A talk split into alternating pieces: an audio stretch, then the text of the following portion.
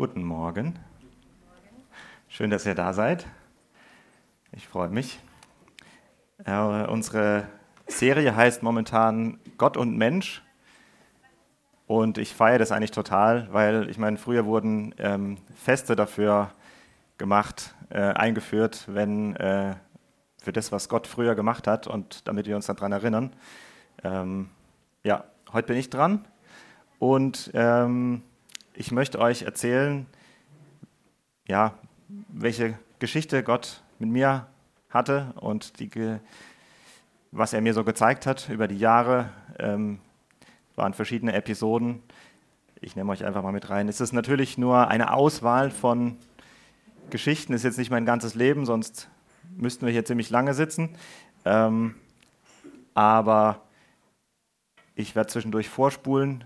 Wenn irgendwie mal Zusammenhang fehlt, weil das irgendwie mir klar ist, aber euch nicht, dann unterbrecht mich einfach oder könnt mich auch zwischendurch was fragen, wie ihr wollt. Ich bete kurz zum Anfang. Vater, danke für das Vorrecht, dass wir in deiner Gegenwart sein dürfen. Bitte ich, dass du heute Morgen redest. Amen.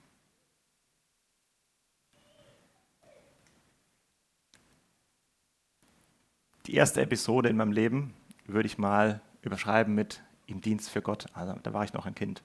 Ja? Beziehungsweise dieses Bild hier ist noch entstanden, da war ich noch gar nicht geboren.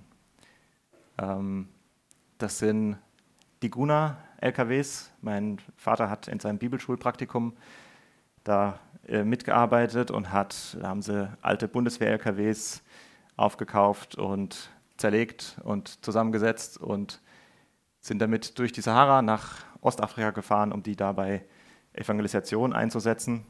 Und ähm, als die da in der Werkstatt waren, war meine Mutter äh, da fürs leibliche Wohl zuständig. Und bei der Gelegenheit hat mein Vater sie gefragt, ähm, ob er sich denn vorstellen könnte, ähm, seine Frau zu werden, unter der Bedingung, dass er mit ihr in Mission geht. Also schon vor meiner Geburt war so der Dienst für Gott so in die DNA irgendwie mit eingeflochten. Ich spule vor. Ähm, mein Vater war dann einige Jahre Pastor in Stuttgart und ähm, ich habe noch zwei große Geschwister. Ähm, als ich dann aber zwei Jahre alt war, äh, sind wir nach Kenia ausgereist als äh, Missionare. Die Region heißt Kisii, ist so ein bisschen im, ganz im Westen, Landesinneren von Kenia und ist sehr grün und ähm, das ganze Jahr zwei Regenzeiten. Ähm, die kleinen silbernen Dinger sind äh, Häuschen von Leuten, die Wellblechdach sich leisten können. Es ist eher eine ärmere Gegend. Jeder wohnt auf seinem kleinen Stück Land, nicht irgendwo zentral im, äh, in einem Dorf. So sieht es da typischerweise aus. Also so ein Streifen Land gehört dann einer Großfamilie und die einzelnen Familien so übereinander und ja, hofft halt, dass man damit auskommt, was man da anbauen kann. So Trampelpfade dazwischen. Und äh, das, der Ort, wo wir gewohnt haben, heißt Nia Choco Choco. Ähm, und irgendwo da weit ab der Hauptstraßen stand dann dieses Haus. Das hat ein Missionar in den 60ern gebaut. Das ist eins der ganz wenigen Steinhäuser und auf jeden Fall das einzige zweistöckige Haus, weit und breit. Das war sozusagen unsere Homebase. Das hier ist die nächste Kleinstadt, etwa eine Stunde entfernt mit äh, Geländewagen, Kissy Town. Da gab es dann auch einen Supermarkt. Und die Hauptstadt war so eine Tagesreise entfernt, würde ich sagen. Da sind wir dann alle paar Monate mal hin, um mal so richtig einzukaufen oder Kontakt zur Außenwelt aufzunehmen, weil es war ja kein, kein Telefon, gar nichts. Ähm,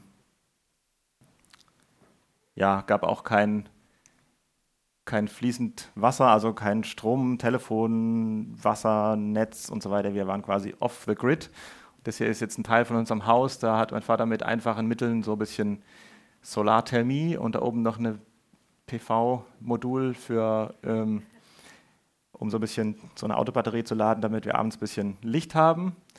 Und wir waren da halt auf uns gestellt. Ne? Das hier war unser Auto. Ähm, das ist äh, ein sehr treues Lastentier gewesen, äh, viele Jahre. Ähm, also da haben einmal zu einer Freizeit 23 sehr kräftige Frauen reingepasst. Ein anderes Mal 100 Hühner. Davon sind 98 auch lebend angekommen. Ähm, viele medizinische Notfalltransporte in dem Auto sind mit Sicherheit Menschen geboren worden und welche gestorben und alles zwischendrin. Ähm, Unmengen Baumaterial wurde damit für verschiedene Projekte transportiert. So ein bisschen auch Heimat, das Auto hier. Genau. Ähm, ich war zu der Zeit äh, dann irgendwann so im Kindergartenalter, aber es gab ja keinen Kindergarten. Ähm, meine großen Brüder waren in der Schule, also Fernschule zu Hause. Und ich bin dann auch viel mit meinem Vater mitgefahren zu irgendwelchen Terminen, Erledigungen und so.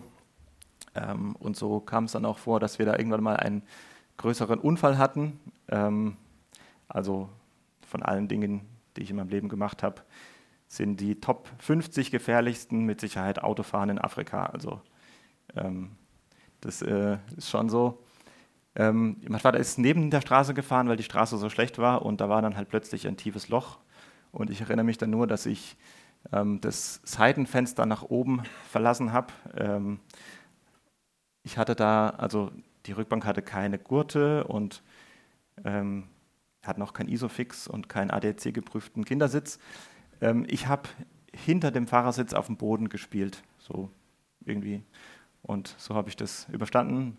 Mein Vater hat äh, natürlich auch kein Airbag gehabt, hat dann so eine Platzwunde auf der Oberlippe gehabt vom Lenkrad und ich habe das irgendwie nicht ganz gecheckt. Ich habe dann allen erzählt, mein Vater hat einen Kaiserschnitt.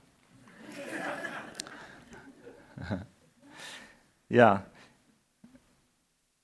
das war meine Beziehung ähm, zu Gott, was Gott mir in dem Moment gesagt hat. Wenn es hier in, wenn ich was gelb hervorgehoben habe, dann ist das was, was ich von Gott, äh, was Gott zu mir in meiner Beziehung gesagt hat, zu ihm. Ähm, das war ähm, diese Episode. Ähm, das bin ich im Nia Choco Choco mit Kindern aus dem Dorf. Ähm, und ähm, ja, die kulturellen Unterschiede sind schon extrem. Ich erinnere mich nicht arg viel, dass ich da viel jetzt irgendwie gute ähm, ja, dass ich da jetzt stark befreundet war mit irgendwelchen Kindern. Wir waren viel eher so, ich mit meinen Geschwistern eben, wir waren als Familie so ein bisschen eine Insel dort, ähm, mit was wir halt so spielen konnten, ohne elektronische Spielzeuge. Das ist mein jüngerer Bruder Jonathan. Äh, genau. Das Schaf war später groß genug, um mich öfters mal umzuboxen. Ja, in der Zeit haben wir, erinnere ich mich, vor der Schule, beziehungsweise war ja Fernschule zu Hause, hat meine Mutter mit uns ähm, jeden Tag eine Andacht gemacht. Ich glaube, die waren eher so ein bisschen für meine älteren Brüder so in, in der Schule gedacht. Ich habe da aber halt mitgemacht und ich habe da sehr viel, ähm, sehr viel davon profitiert. Wir haben da richtig Themen durchgenommen und Buch Daniel und, und so weiter. Und an eins erinnere ich mich sehr, ich weiß nicht, ob, euch, ob ihr Freiheit in Christus kennt, dieses Material.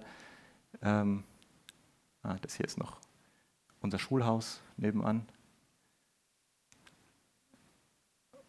Das hier ist, was ich da von damals richtig als Fundament mitgenommen habe. In Jesus bin ich angenommen, in Jesus bin ich sicher, in Jesus bin ich wichtig und die Verse dazu und haben mal Verse auswendig gelernt. Und an der Stelle will ich nochmal sagen, das habe ich so in der Kindergartenzeit schon mitbekommen und ähm, das habe ich jetzt mein Leben lang. Ähm, das ist später viel schwerer, das so reinzubekommen. Und deswegen an der Stelle vielleicht ein kleiner Werbeblock. Ähm, wenn, ihr, wenn ihr denkt, dass die ähm, Kids oben oder drüben ähm, dass das so ein Anhängsel ist vom, ähm, vom Gottesdienst. Das ist die die richtig nachhaltige Arbeit. Sorry. Genau. Also es werden Mitarbeiter gebraucht. So, ich spule vor. Ähm, ich war dann zur ersten Klasse in Deutschland, ähm, da in der Schillerschule. Ähm, dann waren wir. genau, die Richtung, ja. ähm, dann waren wir zur zweiten bis zur vierten Klasse waren wir wieder in Kenia, ähm, zum Teil in Kisii, das letzte Jahr in Nairobi. Und dann waren wir wieder zur fünften in Deutschland. genau. Ja, wir waren natürlich so ein bisschen kulturfremd ne? hier in Deutschland. Ich habe. Ähm,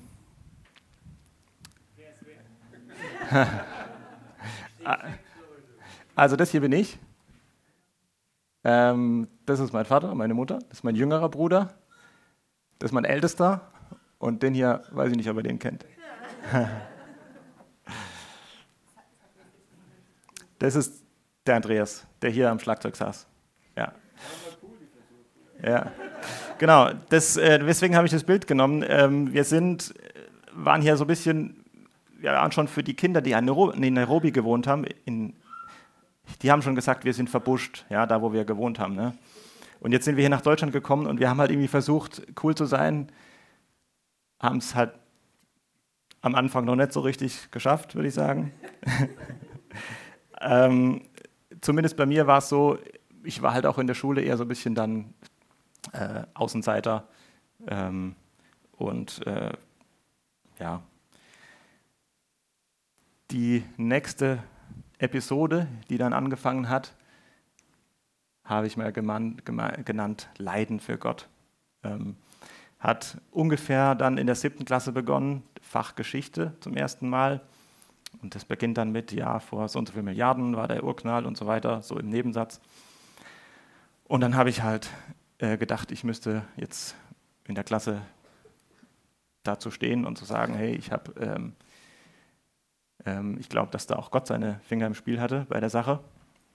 Ich habe das wahrscheinlich auch nicht besonders clever ausgedrückt und eloquent, wie auch immer.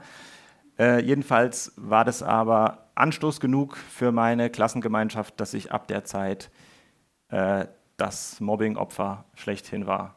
Ähm, das hat auch angehalten über, über mehrere Jahre. Wahrscheinlich war das Thema den allen nicht so wichtig, aber es war halt einfach, äh, da ist irgendwie einer, der denkt was anderes und macht, hat irgendwie eine andere Meinung und so. Und das war dann so ähm, einfach willkommen, da jemand zu haben. Und äh, ich bin es nicht, auf dem rumgehackt wird, solange wir nur auf dem anderen rumhacken. Ähm, das, war, äh, das war richtig schwere Zeit. Vor allem war es enttäuschend, wenn ich irgendwie mal mich nachmittags mit jemand getroffen habe aus der Klasse und Fußball gespielt oder so. Und zwei Tage später, wenn es dann aber in der Klasse wieder gegen mich ging, dann war er wieder dabei. Also das war halt, ähm, ich würde sagen, es waren eigentlich alle Mitläufer. So, so, wenn keiner mitgelaufen wäre, wäre gar keiner gelaufen. So. Ja, ich habe mich damals auch sehr identifiziert mit, ah, das war ungefähr vielleicht das Alter her. Ich habe mich auch sehr identifiziert mit ähm, diesen Open Doors Geschichten, habe die gelesen, habe ich gedacht, ja, die stehen auch zu ihrem Glauben und erleben dafür Schweres und so. Das habe ich irgendwie mich damit identifizieren können. Was mich sehr ermutigt hat in der Zeit, waren äh, Jungschar-Freizeiten. Da bin ich jedes Jahr im Sommer hingefahren am Starnberger See. Da war ich dann mal mit anderen zusammen, die nicht auf mir rumgehakt haben und die so ein bisschen Gleichgesinnte waren. Das hat mir sehr gut getan. Was hat Gott in der Zeit ähm, zu mir gesagt? Oder welcher Vers hat meine Beziehung zu Gott damals ausgemacht?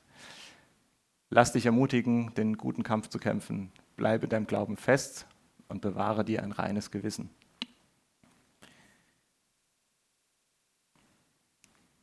ich spule wieder vor.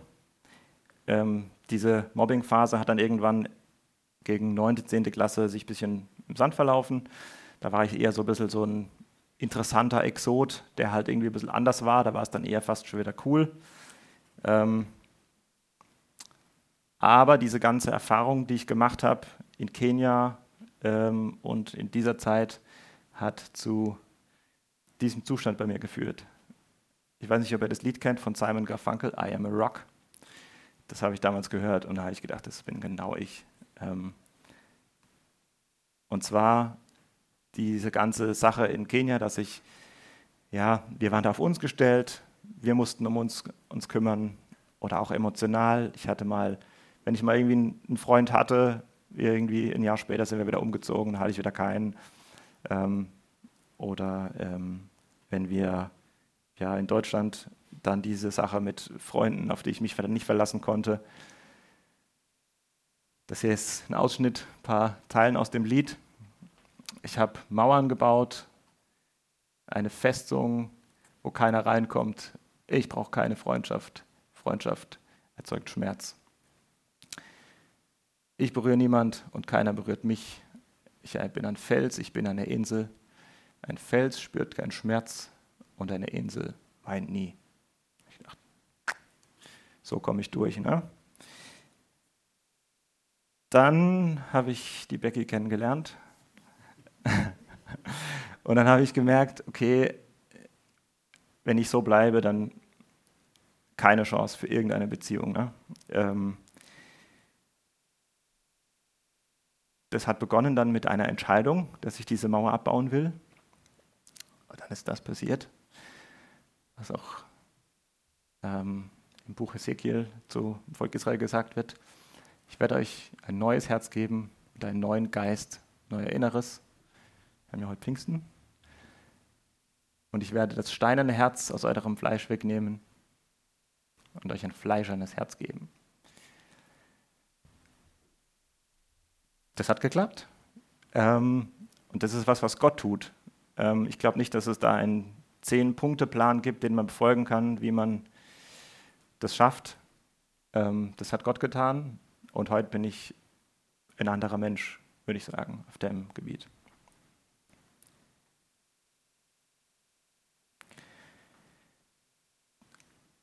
Ich spule weiter. Ähm, ich habe mich verlobt mit Becky.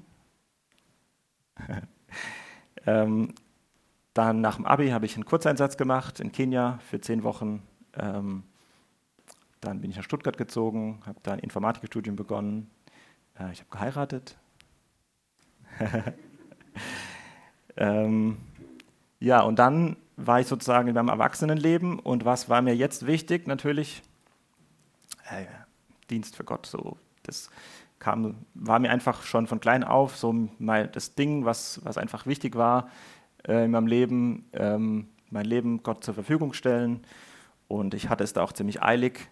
Ähm, ich hätte fast schon irgendwie mein Abi abgebrochen, um da schneller irgendwie hinzukommen. Ähm, und dachte auch irgendwie, hey, ähm, hey, mit meiner ganzen Erfahrung und so, äh, Gott kann mich bestimmt super gut gebrauchen. Ja? Riesendinge werden wir machen. Ähm, irgendwann habe ich dann gelesen, äh, habe ich gemerkt, in der Bibel das einzige Mal, wo steht, dass Gott oder Jesus jemand braucht, das war der Esel an Palmsonntag, ähm, wo den Jüngern gesagt hat, also ähm, wenn jemand fragt, warum er den holt, dann sagt er, weil, weil Jesus den braucht. Ne? Also ähm, wer denkt, dass Gott ohne ihn nicht ans Ziel kommt, dann ist er vielleicht ein Esel. Äh, ja, ähm,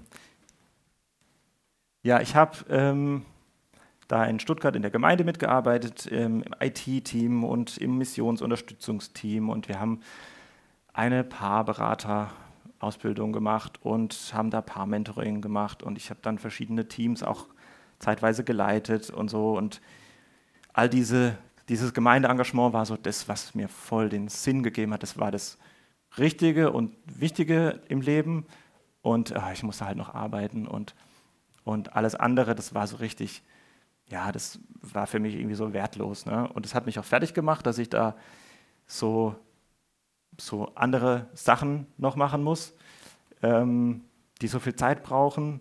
Und das hat mir so richtig auch so ein bisschen eine Sinnkrise gegeben. Ähm, aber dann hat mich jemand auf diesen Vers hingewiesen bei allem, was ihr tut, arbeitet von Herzen als würdet ihr dem Herrn dienen und nicht den Menschen. Habe ich gedacht, okay, das war so der erste Hinweis vielleicht für mich, dieses ah, vollzeitlicher Dienst und am besten Spenden finanziert, damit man nicht mit Arbeiten Zeit verschwendet. Das ist so ein bisschen gebröckelt dann bei mir. Und ähm, ich habe auch gemerkt, diese Zweiteilung in meinem Leben, okay, ich habe hier geistliche Zeit, die ich verbringe, und das eine, der andere ist so die weltliche Zeit, das ist irgendwie schlecht. Habe ich gemerkt, das, das macht keinen Sinn. Wir haben ein Leben, das gehört zusammen. Ähm, eins greift ins andere. Es gibt keine ungeistliche Zeit sozusagen. Es soll keine geben in unserem Leben.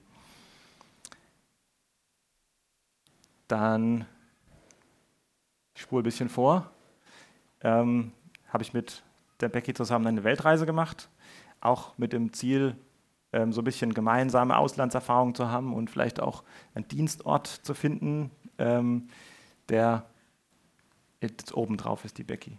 Ja, ja. So. ja, sorry. Ähm, ja, um so ein bisschen auch, wir haben viele Missionare besucht und haben so geguckt, wo könnten wir vielleicht später mal äh, arbeiten, ähm, welche Art von Dienst könnte uns liegen, vielleicht überhaupt oder wenn ja, wie. Ähm, da haben wir viele Stationen gehabt. Ähm, das war zum Beispiel jetzt im Hochland von Peru in den Anden ähm, eine Bibelschule. Also das sind so Alpaka-Hirten, die so verstreut leben und die kommen dann, machen dann ihr Material und dann gibt es hier so ein Treffen, wo sie zusammenkommen. Ähm, unter anderem haben wir uns entschieden auf der Weltreise, dass wir eine theologische Ausbildung machen wollen, egal ob wir gehen oder nicht. Ähm, und das hier war eine Begegnung, die uns auch sehr lange nachhaltig beeindruckt hat.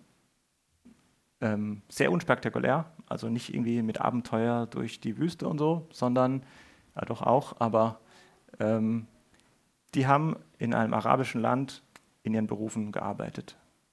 Ähm, nennt man dann in der Mission Zeltmacher, weil ähm, Paulus hat ja auch, ähm, wurde ja auch nicht spendenfinanziert, sondern hat in seinem Beruf, oder nee, nicht in seinem Beruf, sondern hat einfach seinen Lebensunterhalt ähm, selber verdient, hat unter anderem bei Zeltmachern mitgearbeitet und hat so sich selber äh, finanziell getragen.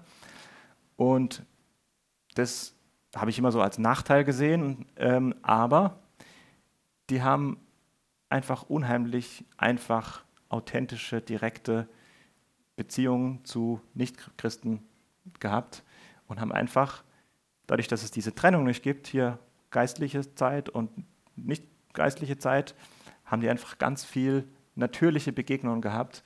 Und es hat uns sehr beeindruckt und haben wir uns näher damit beschäftigt und haben auch gelernt, dass wenn man etwas mit Leidenschaft tut, irgendein Hobby, irgendwie, egal was es ist, Fahrradfahren, Klettern oder Stricken, was auch immer, wenn man mit Leidenschaft dabei ist, dann trifft man bei dieser Tätigkeit Menschen, zu denen man eine unheimlich authentische, natürliche Beziehung haben kann.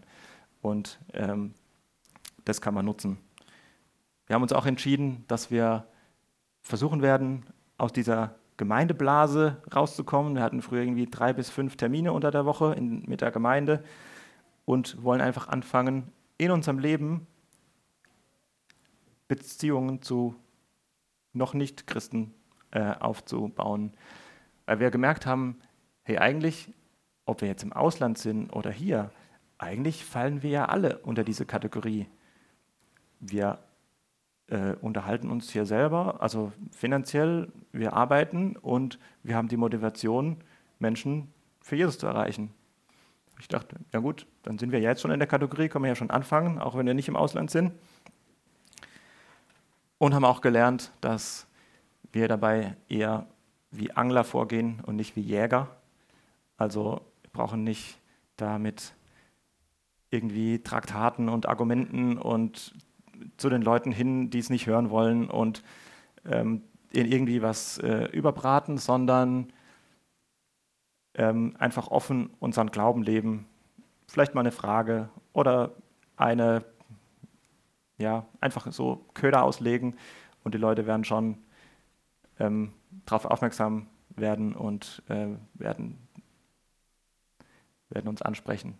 Oder wir können sie auch ansprechen. Ich spule weiter vor.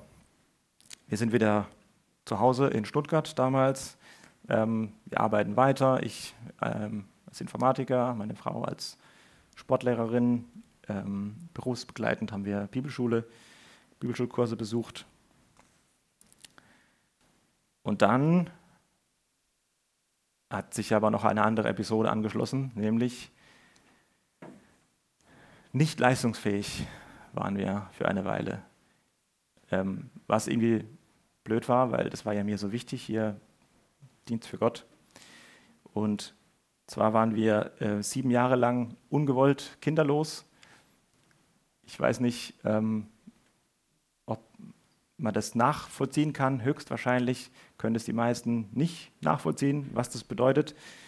Ähm, schöne Tage können da sehr schnell zu Scheißtagen werden ähm, wenn man wieder überall nur Schwangere sieht oder wenn man dann wieder Freunde anrufen, ach übrigens, wir kriegen jetzt auch Kinder und so.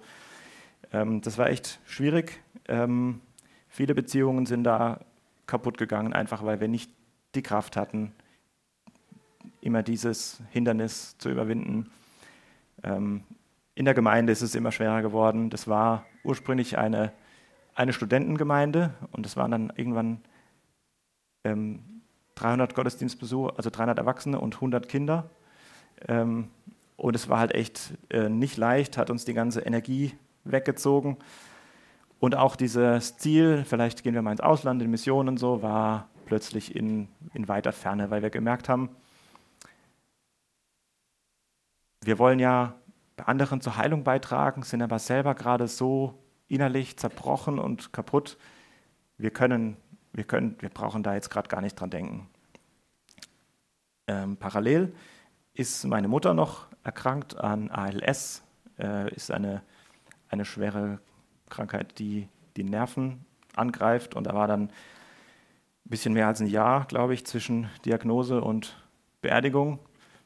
Ähm, das war auch ja, ein, ganz, ein ganz eigenes Thema. Ähm, wir haben um Heilung gebetet, die nicht eingetreten ist. Was hat Gott in der Zeit ähm, mit meiner Beziehung gemacht oder was habe ich da gelernt? Ich habe gelernt, dass wenn es hart auf hart kommt, dass dann manchmal eine falsche Motivation aufgedeckt wird. Ich habe natürlich gewusst und hätte das auf jeden Fall bestätigt, ähm, ja, Gott liebt uns bedingungslos, wir müssen ja nichts tun, um, ähm, für, um seine Liebe zu bekommen und er meint es gut mit uns und so weiter. Aber ich habe auch gemerkt, ich hatte unbewusst so einen heimlichen Vertrag abgeschlossen, der lautet, Gott, ich mache so viel und so viel Zeit setze ich ein. Und wenn es schwer ist, dann ertrage ich auch vieles und so. Und mein ganzes Leben stelle ich zur Verfügung. Aber könnte ich nicht so ein bisschen Segen noch? Also warum muss es jetzt mir so schlecht gehen? Ähm, das habe ich, ist in der Zeit, hat sich so ein bisschen aufgedeckt bei mir, dass das ähm, scheinbar so ein Gedanke in mir war. Der war nicht offensichtlich, aber der lag so heimlich unten drunter. Und ähm, dieser Vertrag, der existiert aber nicht ähm, von Gottes Seite. Das habe ich, das ist mein Fazit gewesen. Gott ist nicht unsere Wunscherfüllungsmaschine, sondern er ist mein Vater und er ist souverän. Das, was er mir gibt, das gibt er mir so und nicht, weil ich irgendwas geleistet habe.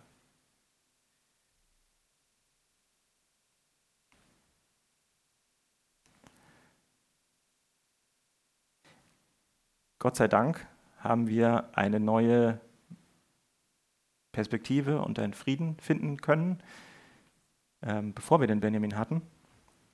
Ähm, wir haben dann angefangen, unsere Ziele aus unserer Zeltmacherlektion umzusetzen. Wir sind, wir sind in den Tauchverein gegangen und dann hatten wir plötzlich viele Kontakte. Ähm, wir haben dann außerhalb der Gemeinde auch bewusst Kontakt gesucht und äh, später dann im Krabbelkurs. Ähm, sind dann nach äh, Hasloch gezogen, haben uns dann unter anderem auch vorgenommen, wenn wir irgendwie eine Feier haben, eine Party bei uns feiern, dass wir darauf achten, dass es nicht nur die Gemeindeleute sind, äh, sondern dass wir versuchen, einfach unser ganzes Leben da zu integrieren. Nicht nur die geistliche Seite, sondern dass es einfach eins ist. Äh, Becky hat ihr Grundschulpädagogikstudium angefangen in Landau. Wir haben uns eine Weile hier eine Mitarbeitspause genommen, haben uns Zeit gelassen zur Heilung. Ähm, ich spule vor, wir haben uns dann irgendwann für Adoption beworben. Noch zwei Jahre später hatten wir den Benjamin. Und aus der Zeit kennt ihr uns schon hier. Ähm, Wie es dann weitergeht, wusstet ihr, wisst ihr ja. Das war meine Geschichte mit Gott, Aspekte daraus. Und ich möchte euch jetzt alle fragen, welche Beziehung führst du mit Gott? Ich hatte lang diesen Fokus hier, so ein bisschen Chef und Angestellter. Das habe ich nach und nach entdeckt. In der Theorie war es immer vorhanden. Ähm, ist auch, auch ein bisschen das hier. Mein Gott ist mein Freund. Ich, ähm, er möchte Zeit mit mir verbringen. Und Das möchte ich euch fragen. Vielleicht habt ihr auch eine andere Vorgeschichte als ich. Und bei euch sind andere Dinge wichtig. Und ihr braucht vielleicht eine ganz andere Botschaft. Daher die Frage, was ist bei dir dran jetzt in deiner Beziehung zu Gott? Ich habe gemerkt, sein ist wichtiger als tun. Gott interessiert sich zuerst für mich und erst dann später in der zweiten Reihe für mein Tun und mein Dienst und alles Mögliche. Diese, ähm, das, was ich für Gott tue, habe ich irgendwann gemerkt, ähm, mir fiel dann der Vergleich ein, oder ich habe von dem Vergleich gehört, wenn ich jetzt mitarbeite und für Gott was tue, dann ist es so ein bisschen wie, wenn der Benjamin für mich ein Bild malt und sich damit Mühe gibt und mir auch damit eine Freude machen möchte. Der guckt wahrscheinlich gerade hinten zu. Ähm, da freue ich mich drüber. Ähm, Brauche ich jetzt das Bild unbedingt? In dem Sinn, hm, also ich komme schon auch ohne das Bild aus. Aber es freut mich einfach so. Und so habe ich dann versucht, meinen Dienst für Gott zu sehen. Dass ich nicht jetzt hier das ganz Wichtige habe, sondern es ist die Beziehung im Vordergrund. Vielleicht ist bei dir was ganz anderes wichtig und ist es dir vollkommen klar, dann beglückwünsche ich dich von Herzen. Ähm, dann setz deine Talente ein. Also es ist ja nicht so, ich habe jetzt die ganze Zeit weil es meine Geschichte ist, das so ein bisschen ähm, runtergeredet hier, dass der Dienst so ein bisschen überbewertet war. Aber in dem Gleichnis mit den, ähm, mit den Talenten, der, der seine Talente nicht eingesetzt hat, der hat schon ja auch ziemlich Ärger bekommen. Also vielleicht ist es ja für dich die Botschaft. Aber die Motivation ist wichtig und die Priorität.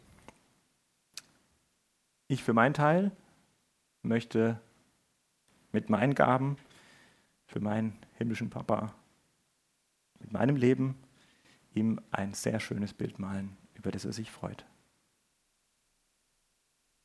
Ich bete noch.